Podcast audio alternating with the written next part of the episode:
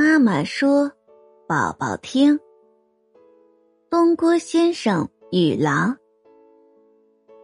从前有位东郭先生，他非常善良，哪怕是对他的驴子。这天，他遇见了一只受伤的狼，恳求东郭先生救他一命。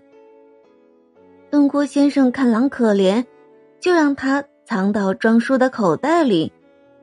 等到猎人走远了，东郭先生打开口袋，让狼钻了出来。谁知老狼却要吃他。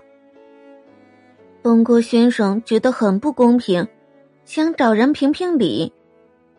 大树和黄牛都不想管闲事儿，最后他找到了一位正在种田的农夫。农夫见老狼十分的善于狡辩。就让他们把刚才的事情经过再表演一番，然后再做评判，看看到底谁更有理。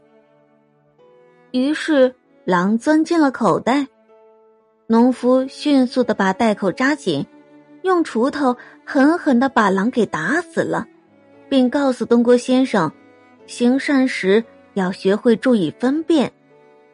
小宝宝，东郭先生。最后被狼吃了吗？